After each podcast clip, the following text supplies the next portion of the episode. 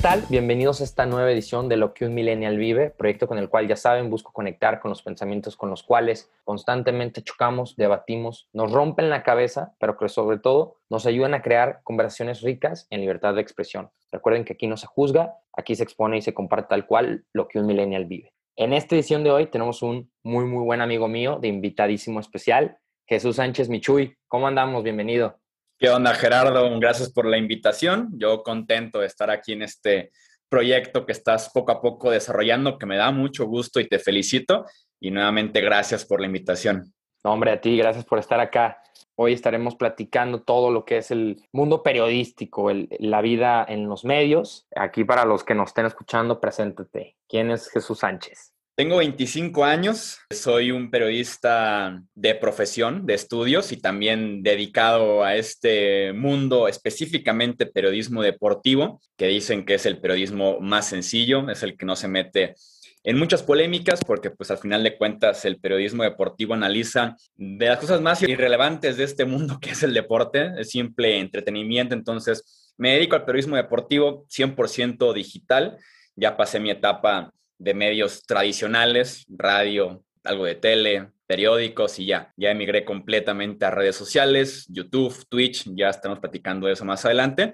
No es mi único trabajo, también yo por mi cuenta me dedico a otras cosas de la vida, tengo por ahí un par de negocios, entonces se podría decir que ahorita estoy en una etapa en la que me dedico en mis tiempos libres al periodismo, con todo y que creo yo que somos una voz fuerte en estos momentos en el tema especializado del, deporte. Perfecto, perfecto. Oye, pues para dar inicio, entonces, ¿cómo fue que te diste esta introducción, esta empapada hacia los medios que, como bien comentabas, son los tradicionales, ya sea radio o televisión? ¿Cómo, cómo fue que comenzaste o que tomaste la decisión inclusive de estudiarlo?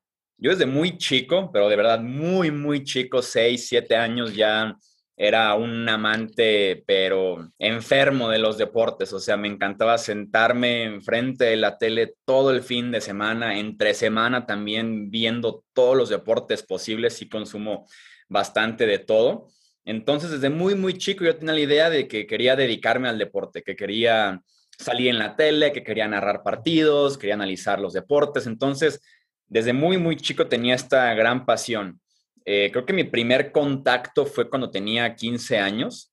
Iba en primero de preparatoria y le pedí a mi excuñado, ok, ok.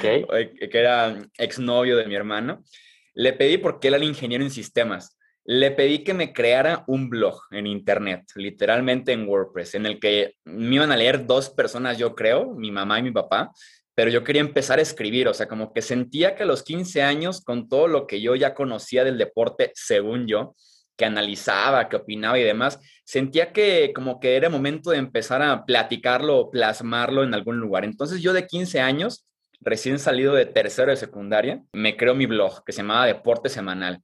Y ahí se hablaba de todos los deportes, fútbol, básquetbol, americano, tenis, cubríamos de todo un poquito ahí sí es como yo empiezo como tal en los medios, por mi cuenta al 100%, con tres visitas, ¿no? Paso ya todo ese tiempo en la prepa dedicándome a mi blog, agarrando cierta experiencia. Y cuando yo llego a la decisión de qué estudiar, yo ya me sentía muy orientado. Esos test que te hacen en la preparatoria de que, qué vas a estudiar, casi casi yo los hacía bolita y los tiraba porque yo estaba súper decidido. Yo quería ser comunicólogo, yo quería ser periodista deportivo. Entonces, me meto a la UNIVA a estudiar la carrera de Ciencias y Técnicas de la Comunicación, este, que dura tres años, un cuatrimestre, es una carrera relativamente rápida, muy práctica en ese sentido.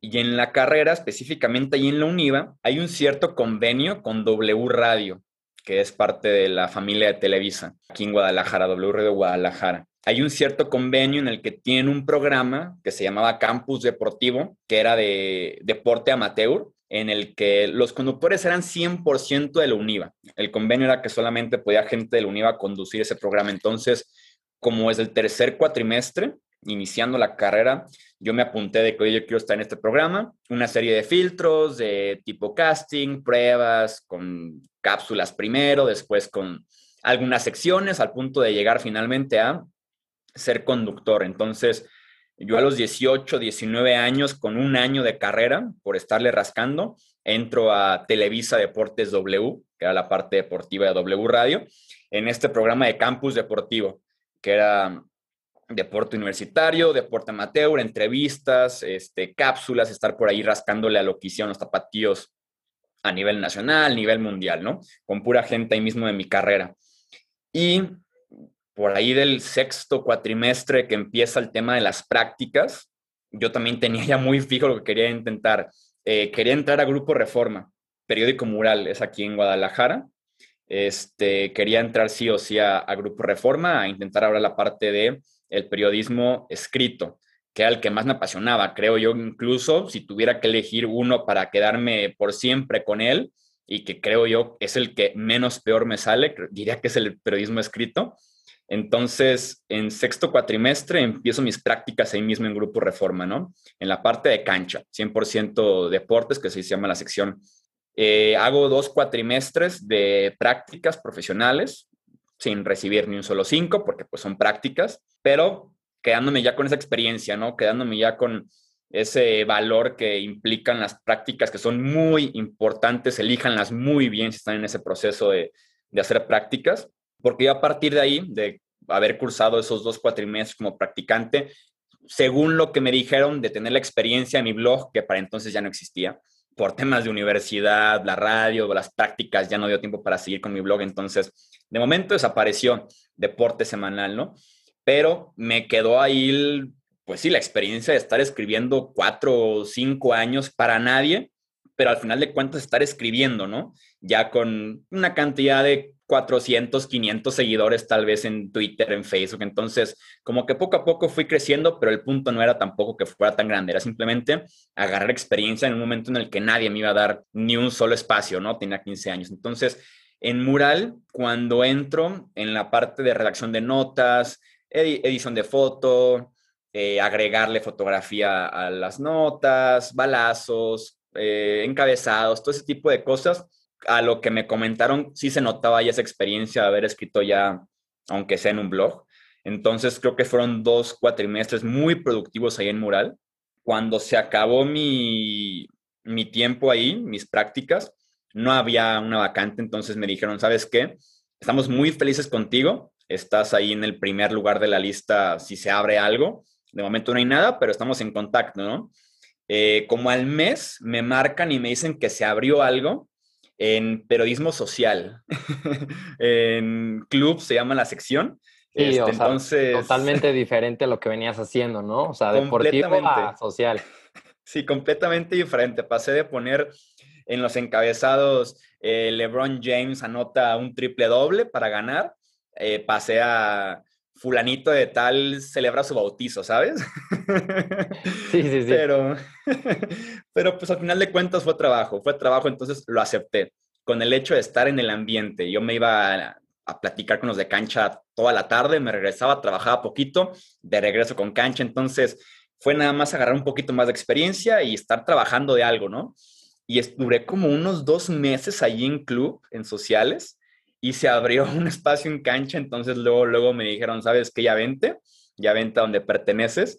Y como con 19, 20 años, yo ya trabajaba de tiempo completo eh, en cancha, en Grupo Reforma, ya trabajando a nivel nacional, porque los, eh, trabajas aquí en Guadalajara, pero al final de cuentas hay cierta relación con Reforma en Ciudad de México, con el norte, en Monterrey, entonces ya nivel nacional, me asignaron mis fuentes, que era fútbol americano, golf, atletismo, las muy, muy principales.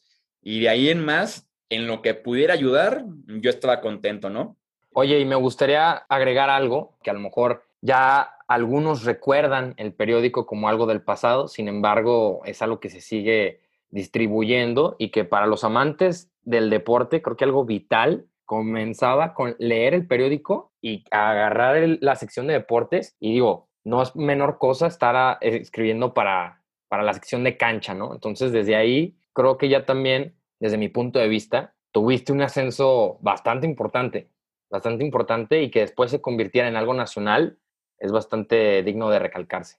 Sí, estamos hablando como reforma, pues tal vez el grupo periodístico más importante del país en la parte impresa al final de cuentas, bajen o no los números en general del consumo del periódico, no deja de ser un grupo importantísimo con una presencia muy fuerte que dicta agenda, que presiona desde temas políticos muy fuertes, que tiene exclusivas deportivas muy buenas. Entonces, sí, sí el, llegar a ese punto a mis 20 años era algo que ni me lo imaginaba tal vez en los mejores sueños. Comparabas, porque yo era reportero, es el cargo reportero, comparabas reporteros de todas las demás fuentes en Ciudad de México, en el norte, aquí en Guadalajara, era por mucho el más joven, este, no, yo creo que ni sabían que estaba haciendo ahí alguien de 20 años, pero al final de cuentas, pues me sirve de experiencia cañoncísimo, o sea, fue tal vez donde más aprendí en cuestión de estilo, en cuestión de trabajo de fuentes, coberturas,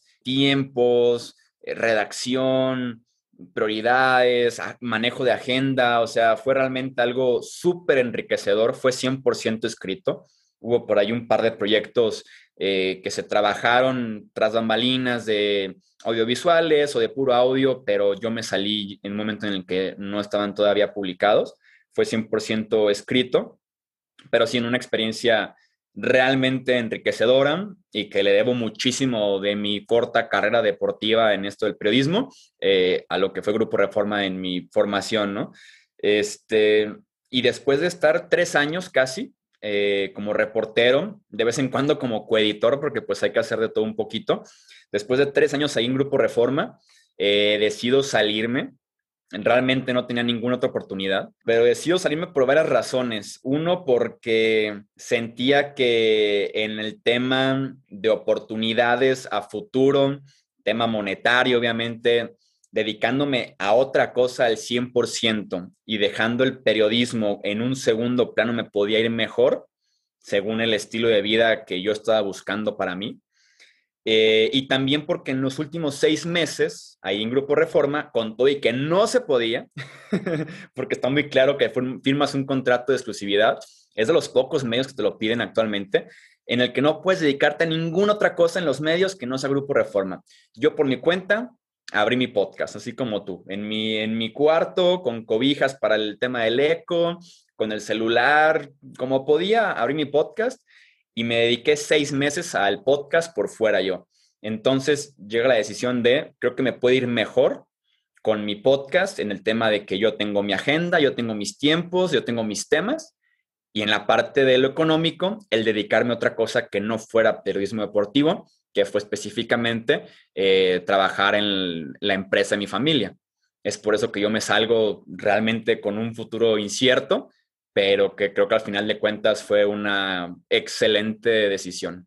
Oye, y por ejemplo, dejando en stand-by, por ejemplo, un poquito ahorita el tema de que salías del mundo periodístico, ¿cómo lo describirías? ¿Qué experiencias te tocó vivir a lo largo, pues, de vivir cancha como tal? Que, insisto, creo que todos, todos, todos aquí ubicamos perfectamente esa sección. Yo creo que las experiencias que el mundo periodístico da en el tema de exclusivas que comentabas, pues no sé, el estar uno a uno con diferentes atletas, ¿no? En tu caso, pues es, es algo muy, muy apasionante, ¿no? Y para los amantes del deporte, sobre todo, el, el, estar frente a alguien que sabes que se parte el lomo todos los días entrenando para X, Y o Z deporte, pues también es emocionante, ¿no? Entonces, ¿qué experiencias te hayan marcado un poquito más o hayas dicho, sabes qué, aquí sí me temblaron la voz, las manos y al, estar con alguien, por ejemplo. Sí, lo, lo, dices muy bien, es emoción y pasión, creo yo, porque en el mundo del periodismo, específicamente en el deportivo,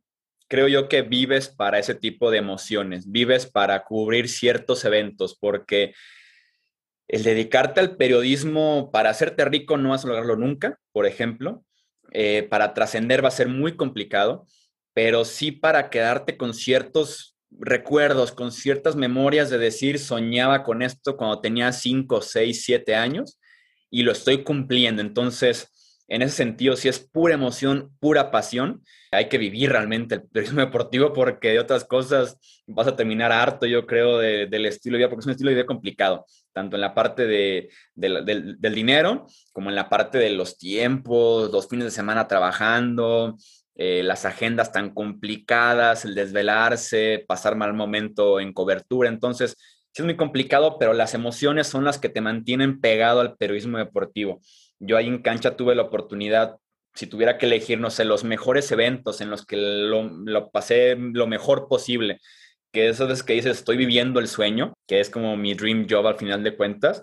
Eh, cubrí un clásico mundial de béisbol, es un, se puede decir que es, el mundial prácticamente de, del, del, béisbol, muy apasionado del béisbol, entonces me encantó cubrir el clásico mundial de béisbol cubrí demasiados partidos de Liga MX con todo y que no era mi fuerte el fútbol mexicano.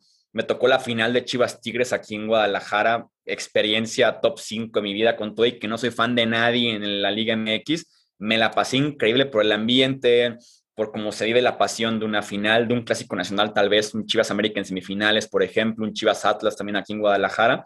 Y yo creo que la mejor experiencia de mi vida es tener la, la dicha, es tener el honor de poder cubrir el Super Bowl. Yo desde muy chico tomé la ruta de especializarme en el fútbol americano sobre cualquier otro deporte.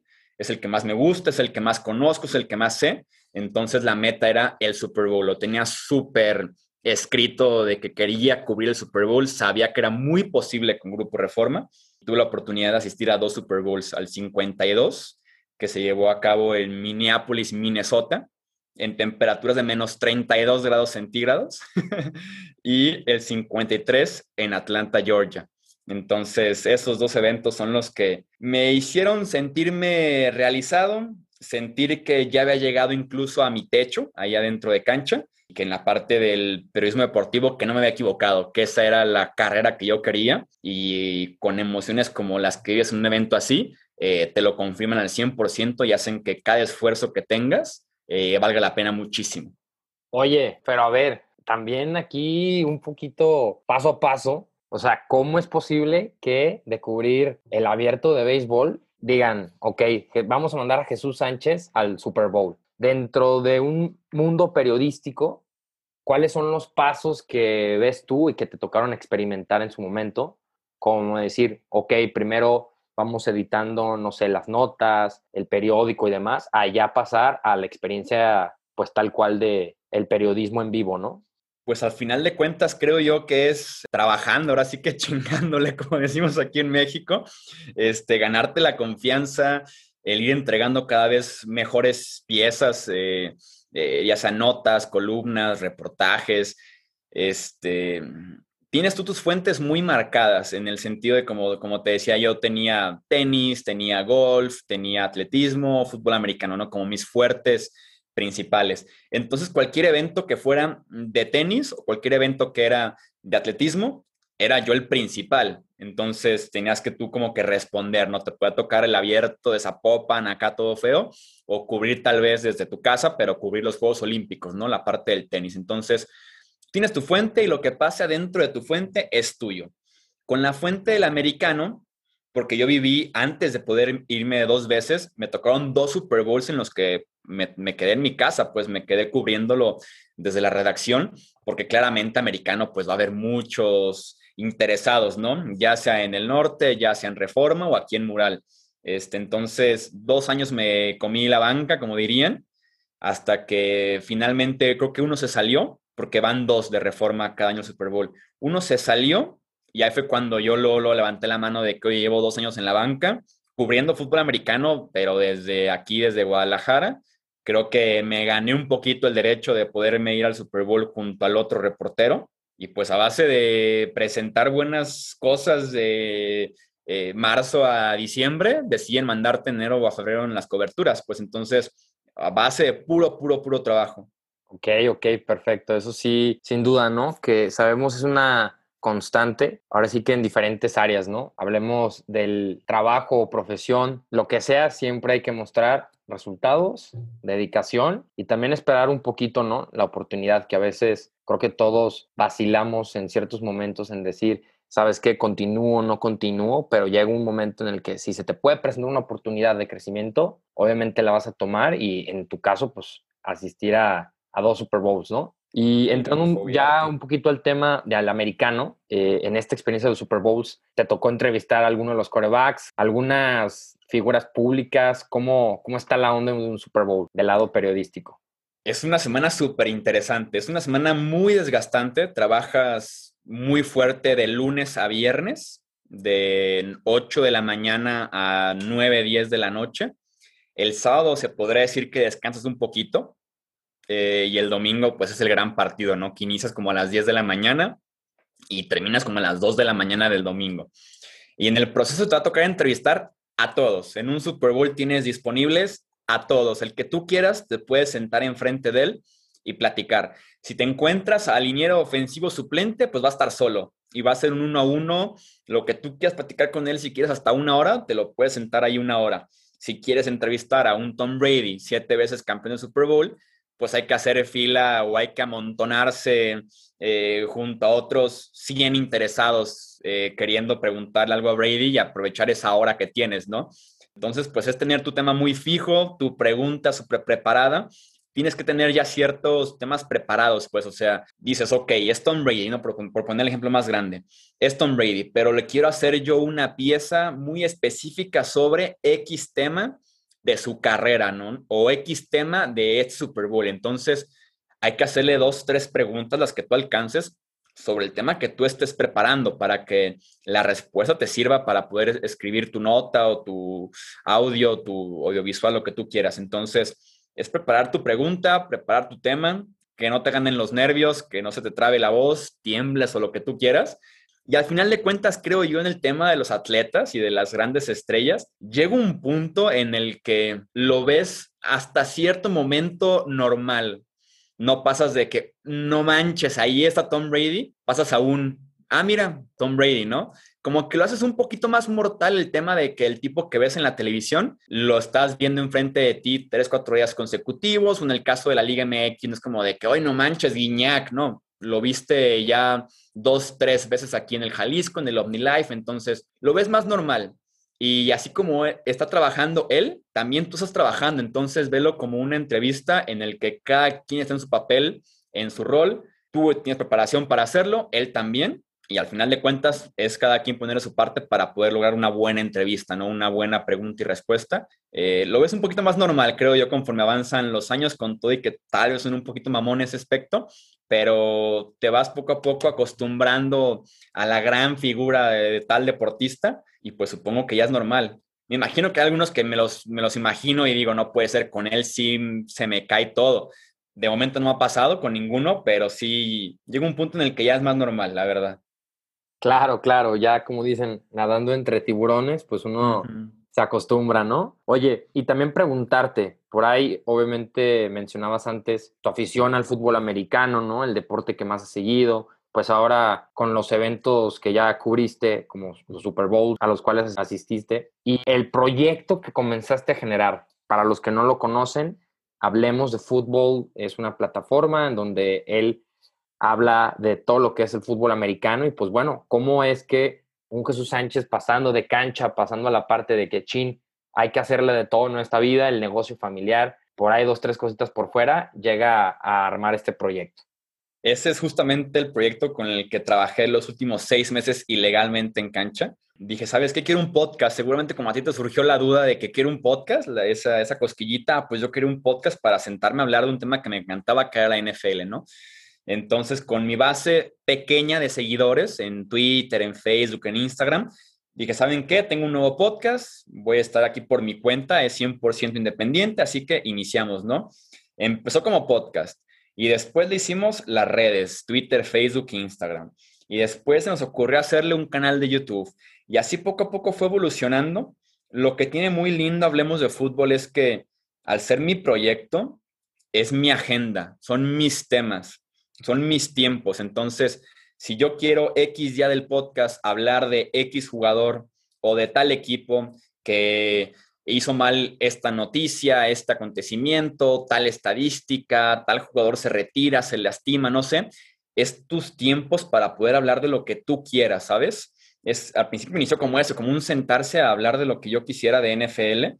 Poco a poco ya fue cambiando según la agenda del mismo medio, e intereses que teníamos eh, con ciertos equipos, patrocinios y demás, pero al final de cuentas inició como un, quiero hablar de NFL y me voy a hacer mi propio espacio. Así como cuando tenía 15, me abrí Deporte Semanal, pues cuando tenía como 20, 21, me abrí Hablemos de Fútbol y pues afortunadamente se ha convertido en un monstruo. Se ha convertido en un monstruo. La NFL a la par ha crecido en México en un nivel altísimo, escala fuertísima.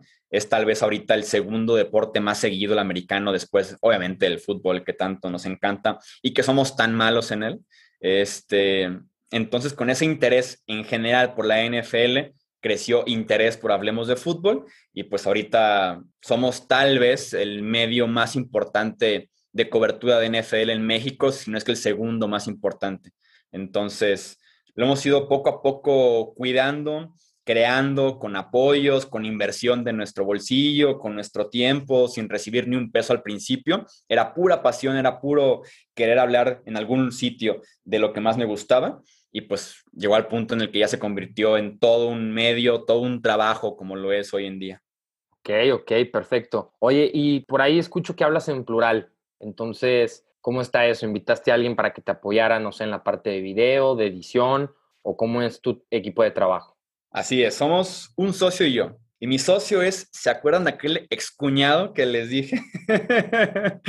Sigue siendo mi socio aquí en Hablemos de Fútbol con todo y que llevan separados mi hermana y él como unos 10 años, yo creo, 8 años yo sigo siendo amigo de él con todo y las críticas que he recibido por eso, por no apoyar a mi hermana y seguir siendo amigo de su exnovio. Pero sí, él es mi socio, se llama Edgar Gallardo, porque él es ingeniero. Entonces, yo me senté con él al principio y le dije, ¿sabes qué? Quiero hacer un podcast. ¿Qué hago? ¿Me grabas? Eh, porque aparte se dedica a la, a la, parte musical. Entonces es como que me grabas, tienes micrófono, tienes cómo grabarme, editarme y todo eso. Fue como que tú ven a mi casa tal día, tal hora y te grabo cada semana. Entonces, así empezó, ir a su casa, empezar a grabar con él. él yo me deshacía de él, editaba, él lo subía y lo compartía yo nada más. Entonces, ahorita en la parte eh, de Hablemos de Fútbol, él sigue siendo súper involucrado en la parte de edición, de grabación y todo eso. Como decía, yo tengo otros trabajos, o sea, yo no me dedico al 100% en Hablemos de Fútbol, realmente me dedico a Hablemos de Fútbol de 8 a 9 de la mañana, me salgo en friega a trabajar vuelvo a mi casa como a las siete y media y otra vez me vuelvo a dedicar, hablemos de fútbol. Entonces yo en la mañana, por ejemplo, como para explicar un poquito el proceso, sobre todo de YouTube, que es lo más fuerte que hay ahorita en Hablemos de Fútbol, yo de siete de y media de la noche a 10 de la noche escribo guion y al día siguiente me levanto, me baño, grabo ese guion y se lo mando a Edgar y Edgar se encarga del resto. Yo por mientras estoy trabajando con presupuestos, cobrando demás y a las 4 publicamos video todos los días en YouTube, publicamos podcast a la semana tres veces y las redes pues hay también parte del staff, ya hablemos de fútbol, ya nos dio chance de poder invitar a más gente, contratar más gente para que estén al pendiente de esa parte, mientras que Edgar y yo estamos más arriba, pues en la parte de la dirección, yo en la parte creativa y él en la dirección de edición, producción y también comercial, negociar ya con patrocinios. Ok, entonces poco a poco fueron construyendo el gigante, ¿no? Que ya es hoy en día. Y quiero recalcar mucho eso porque mucha gente, creo, va construyendo un proyecto y hay un cierto punto clave en el que, desde mi perspectiva, dices, o me la viento yo solo, que es echarte todo el paquete que acabas de comentar, ¿no? El paquete creativo, guion, edición, publicación, comercialización, bla, bla, bla, bla, bla, ¿no? O en el punto en el que dices, oye, ¿sabes qué? Pues hay una gran sincronía con X persona, que en tu caso es toda una anécdota, ¿eh? Es así, ese es home run. Pero, pues, muy valuable, muy valuable. ¿Tú qué dices, Gerardo? ¿Está bien o está mal? Pues mira. me lleve todavía con él. Yo siempre he dicho que si lo haces, te hace feliz, no te quita la paz y además, y además ayudas a los demás, pues en esta parte creo que está excelente. Entonces, es una muy buena sociedad, inteligente y muy objetiva. Hay que saber qué hace uno bien y qué hace uno mal. Y yo en la parte de producción no sabía nada antes de estudiar realmente. Entonces podía delegarlo a él. Hay confianza, hay amistad de años y vale mucho la pena asociarse con las personas correctas para que cubran ellos tus puntos débiles. Y por ejemplo, el que no sabe nada de NFL, no tiene que preocuparse en ese aspecto, pues porque yo me encargo de esa parte. Entonces, hay que saberse con quién hacer equipo y separar un poquito de la parte familiar, personal también, de lo que es el trabajo y el futuro. Claro, claro. Oye, y también ahorita algo que hay mucho en tendencia, que creo es muy importante hablemos es el tema de cómo está surgiendo una nueva comunicación que comentabas también en un inicio, un poquito más enfocada al entretenimiento. ¿Cómo tú desde el punto de vista ya de creador de contenido, YouTube, redes sociales, todo este monstruo que vimos hoy en día de mil y un temas, cómo has visto que se ha enfocado la atención de los medios? Creo yo que ya es muy sencillo hoy en día con redes sociales informarse ya cualquiera es un reportero y ahí tienes las cuentas de tráfico en, de tu ciudad en las que tú mismo subes el choque, te repostean y listo, ¿no? Eres, eres un reportero, estás informando al instante, ya cualquiera puede hacerlo, porque con un video que subas a tus redes sociales sin poner tú nada más que tal pelea, tal explosión, eh, tal político en la ciudad con COVID caminando, no sé, ¿no? Entonces, este, ya cualquiera puede ser reportero e informar creo yo que llegamos al punto en el que no es solamente ser reportero, sino, o, no solamente informar, sino entretener. Lo vemos desde un ESPN, por ejemplo, en el que los programas son más ahorita gritarse y cada quien encontrar un rol y el chivista contra el americanista y el que ama a Jordan y el que ama a LeBron James. Es entretenimiento puro la televisión y ni se diga el Internet. Un ejemplo que me encanta es en lo que se ha convertido Ibai, el twitchero, el streamer tal vez más importante actualmente de habla hispana, en el que él empezó jugando videojuegos en Twitch, como también hacemos en Hablemos de Fútbol ya, ya también entramos al mundo del Twitch. Este, Ibai empieza jugando videojuegos y ahorita con 5 millones de seguidores, cada jueves hace entrevistas, ¿no? Ya tuvo a políticos, tuvo a Sergio Ramos, tuvo a Piqué, Mientras los medios tradicionales, radio, televisión, periódico, llevan años esperando una entrevista con Sergio Ramos, con Piqué, este, se la da a Ibai, que es un tipo que no hace periodismo, hace comunicación y hace mucho entretenimiento. Y él hace la entrevista, él dirige los temas, él va llevando diferentes agendas con los entrevistados. Entonces, el periodismo hoy en día es entretener, es dar ese plus para que la gente que está en un plan de no aguantarte un video de más de un minuto, el decirle, te entretuve 59 segundos, regálame tu atención, otro minuto, ¿no? Y otro minuto, y así lo puedes tener en un video de cuatro o cinco minutos, ¿no? O publiqué este tweet y más bien fíjate en la gráfica, fíjate eh, en tal edición, en un Photoshop que hice por acá, eh, ¿no? Entonces creo yo que llegamos al punto en el que hay que poner por encima el entretenimiento sobre la información, pero sin quitar del renglón el, rigor periodístico de poder informar de forma correcta, pues tampoco desinformar a la sociedad, pero sí, llegamos ya al punto en el que la comunicación periodística puede ser más entretenimiento actualmente que información, porque cualquier informa, pero no cualquier entretiene, creo yo. Sí, muy importante resaltar eso, porque todos los medios tradicionales se han quedado un poquito rezagados en esta parte. Desde ahí tenemos hasta un chicharito, ¿no? Que se pone a jugar videojuegos y tiene millones de gente que lo está viendo jugar videojuegos en su casa. Algo que yo creo que nunca nos hubiéramos imaginado ver que no solamente él, sino un montón de artistas, deportistas, gente de los medios ha comenzado a hacer, ¿no? A entretener, como bien dices, y que no es fácil no es fácil. Algunos creo que tienen esa dicha de tener el entretenimiento por delante. Por ahí, eh, ahorita en pandemia y saliendo de pandemia un poquito ya ahora, creo que nos dimos cuenta gente como el Kun Agüero, ¿no? Jugando FIFA y que es una persona que se pone a cotorrear con todo mundo y muy buena vibra, ¿no? Un Luisito Comunica, un XY, esta persona que, si bien comentas, informan, sí, hasta cierto punto, pero es más el entretenimiento, ¿no? Que se me hace muy, muy importante. Y llegado el momento, llegado el momento de matar el mito, que es esta sección de cierre en el que cada uno de mis invitados, de acuerdo al tema, pues deben de matar un mito. Así que, Michuy, a matar el mito. Adelante. Vamos a matar el mito de que no hay que estudiar comunicación ni periodismo para poder ejercer esta parte de comunicar a la gente, entretener a las personas. Creo yo que no es necesario. Incluso hay muchas personas que me preguntan por DM en Twitter, en Instagram, en YouTube, oye, ¿qué estudiaste? Porque me encanta lo que haces y quiero dedicarme a lo mismo.